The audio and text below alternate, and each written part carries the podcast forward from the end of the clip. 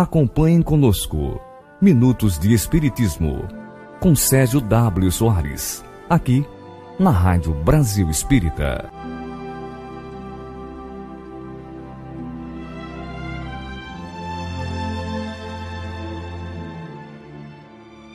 Bom dia, boa tarde ou boa noite, dependendo do horário que você estiver nos ouvindo pela Rádio Brasil Espírita, é claro, né? Meu nome é Sérgio W. Soares e estamos dando início com muita alegria a mais um programa Minutos de Espiritismo, ok? Vamos ao tema do programa de hoje o anjo da guarda segundo o Espiritismo. Todo mundo comenta, né? Sabe, é, seja pela, pelo catolicismo, pelo espiritismo, enfim, várias religiões que dizem assim: você tem um anjo da guarda, você tem um guia espiritual, você tem um amigo secreto que lhe ajuda. Cada um fala um nome diferente com relação a esse anjo da guarda, a esse guia espiritual. Então, Kardec, lá no Livro dos Espíritos, perguntas que vão do número 489 a 521 nossa, quanta pergunta, né? Ele fala só sobre isso. Anjos guardiães, espíritos protetores, familiares ou simpáticos. Então, vale a pena estudar, vale a pena dar uma conferida não vai dar para ler todas essas perguntas nesse espaço de tempo que a gente tem. Tomara que sirva esse programa, o que a gente vai falar aqui, só para despertar a curiosidade, aquela vontade de conhecer um pouquinho mais. E aí, depois do programa, procura lá o livro. Na internet mesmo, vai lá no Google, bota Livro dos Espíritos. Perguntas 489. Ele vai aparecendo ali, vai mostrando tudo. Vai te dar algum site que você vai encontrar. Tá? Então a pergunta 490, vamos na 490. Que se deve entender por um anjo guardião? É o espírito protetor de uma ordem elevada. Ah! Entendeu? Espírito protetor. Não entendeu? Então vamos ver a 491, espírito protetor. E qual é a missão do espírito protetor? Ah, é a de um pai sobre seus filhos. Guiar seu protegido no bom caminho, ajudá-lo com seus conselhos, consolar suas aflições, sustentar sua coragem nas provas da vida. Pergunta 492. Vamos aprender um pouquinho mais. O espírito protetor liga-se ao indivíduo depois do seu nascimento? Então, o espírito protetor, o anjo da guarda? A resposta: ele se liga depois do seu nascimento até a morte. E ainda fala mais: e frequentemente o segue depois da morte na vida espírita e mesmo em várias existências corporais porque essas existências são apenas fases bem curtas com relação à vida do espírito. Gente, eu acompanho o meu filho só durante o mês, esse mês de julho, que está no ar aí o, o programa Minutos de Espiritismo? Não. Eu acompanho ele em julho, em agosto, em setembro, eu acompanho os meus filhos a vida toda. Mês para nós é um tempo curto, assim como uma existência, uma encarnação diante de uma eternidade é um tempo curto. Então, aquele espírito, aquele anjo guardião, aquele guia espiritual, anjo da guarda, como quer que, da maneira que você preferir, ele nos acompanha muitas vezes em diversas encarnações, em diversas missões, para nos auxiliar, nos ajudar a encontrar, a conquistar a nossa evolução moral, praticar o bem, enraizar, né? desenvolver o bem dentro de nós e a consequente evolução espiritual. Vamos ver aqui um pouco mais. Vamos lá, vamos lá, vamos lá. Pergunta, pergunta, pergunta. Bom, esse anjo da guarda, né? Ligando-se a uma pessoa, esse espírito renuncia a proteger outros indivíduos? Então, eu tenho meu anjo da guarda. Esse meu anjo da guarda só serve para me proteger. Mas eu sou bom demais, né? Que exclusividade é essa? É isso mesmo? A resposta: não. Mas o faz menos exclusivamente. Ele auxilia os outros também. Mas ele tem como uma prioridade, um foco, me dá um auxílio. Igual a gente com os nossos filhos. Meu filho tem trabalho na escola. Eu vou orientar ele. É um trabalho de grupo. Eu ajudo os coleguinhas dele, do grupo dele também. Mas é o meu foco ajudar? Não, eu vou ajudar o meu filho em especial, né? E ajudo os amigos dele também. Mas eu estou focado em ajudar o meu filho. Então é isso aqui que ele é, coloca, certo? Vamos ver aqui. 495 é a pergunta. Olha que interessante.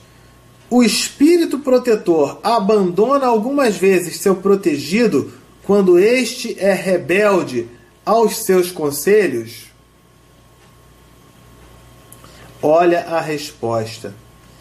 Ele se afasta quando vê seus conselhos inúteis e que a vontade de sofrer a influência dos espíritos inferiores é mais forte. Todavia, não o abandona completamente e se faz sempre ouvir, sendo então o homem quem fecha os ouvidos. Ele retorna, desde que chamado. Esse ponto aqui é que foi o mais interessante. Então o que, que acontece? Tem aquela pessoa que faz um monte de coisa errada, se complica, se mete em encrenca e aí reclama do anjo da guarda dela. E fica falando: Ah, meu anjo da guarda está de férias, não é possível, porque acontece um monte de coisa errada comigo e tal. O cara quer assaltar o banco, aí ele pede ajuda ao anjo da guarda dele, aí a polícia pega ele, prende, ele reclama com o anjo da guarda dele. Faz sentido isso? É claro que não. O anjo da guarda, o guia espiritual, ele tem a missão de que ajudá-lo a conduzir-te, a conduzir-nos, né, ao caminho do bem. Então ele dá a orientação. Ele transborda por ser um espírito muito mais elevado, né? Ele transborda sentimentos de amor. Isso aí é um fato. Ele tem mais conhecimento, tem mais preparo, transborda sentimentos de amor, de ajuda. Ou seja, ele fica numa vibração, numa sintonia do bem das coisas certas. E aí eu resolvo me focar, dar atenção a sentimentos, a vontades, a atitudes que não são compatíveis com aquelas do bem. Eu então estou fazendo o que? Estou emitindo uma vibração, uma sintonia, uma frequência diferente daquela do meu anjo da guarda. Vou conseguir a conexão com ele? Não, não vou. É claro que não vou. E aí a culpa é do anjo da guarda? É do guia espiritual? Não, a culpa é sua. Você optou em ficar sintonizado numa faixa vibratória de espíritos inferiores que querem fazer o que é errado, praticar o mal, fazer tudo que não presta. Não vai botar a culpa no seu anjo da guarda. Ele está lá vibrando no bem, está lá orando por você, está lá tentando, meu filho, tenta, bota, tira, tira dessa rádio aí que está toda ruim e bota numa rádio boa. Rádio Brasil Espírita. Você ouve aqui uma programação 24 horas, programas edificantes, esclarecimentos, mensagens de amor, aprendizado que você tem, não é verdade? E aí você melhora. Aí você resolve tirar da rádio Brasil Espírita, bota numa outra rádio lá que só fala de. sei lá. que só fala de desgraça. Você vai ficar vibrando com o quê? Você vai aprender alguma coisa com aquilo? É claro que não. E aí depois você vai reclamar, poxa, eu queria tanto aprender, eu tenho internet e tal, mas só usa a internet para aquelas coisas.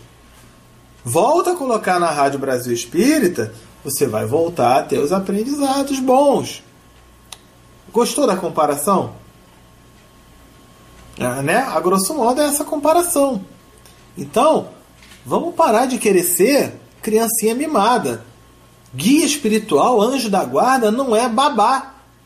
Não é babá não vai chegar para a gente e falar faz isso porque tem que fazer. Senão, a gente estaria perdendo o nosso livre-arbítrio.